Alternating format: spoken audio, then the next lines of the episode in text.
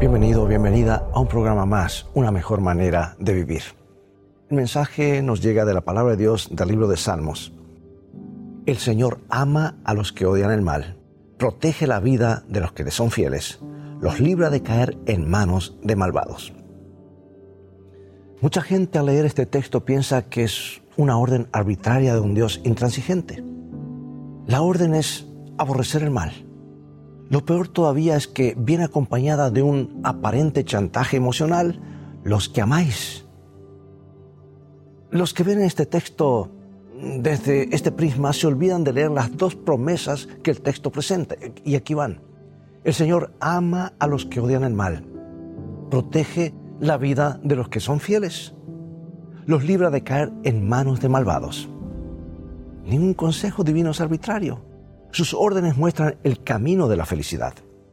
Por eso pregunto, ¿de qué manera el amar a Dios y apartarse del mal guarda el alma de una persona? El mundo inconsciente es misterioso.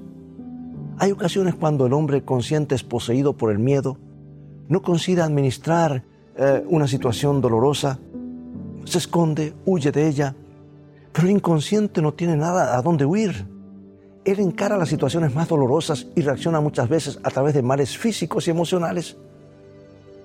Por tanto, una persona que dice amar a Dios y no se aparta del mal, tarde o temprano va a ver en su cuerpo o en sus emociones las heridas de su vida incoherente que esa vida incoherente le produce.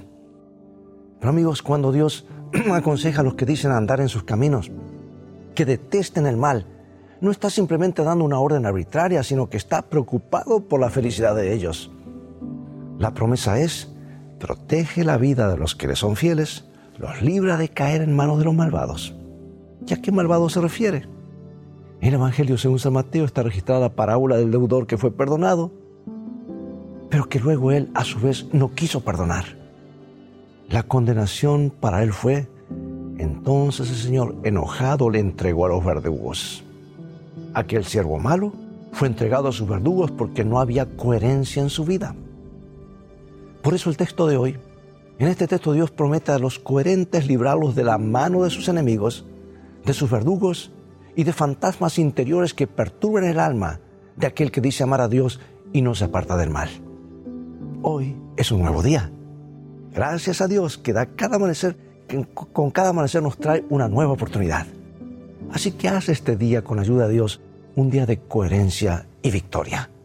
Toma en serio el consejo divino para una vida feliz. Que el Señor ama a los que odian el mal, protege la vida de los que le son fieles, los libra de caer de mano en manos de los malvados. Dios te bendiga y recuerda, el viaje de la vida, las cosas han de terminar bien si tienes a los principios de la Biblia como tu GPS y a Jesús como tu guía, porque esa es una mejor manera de vivir.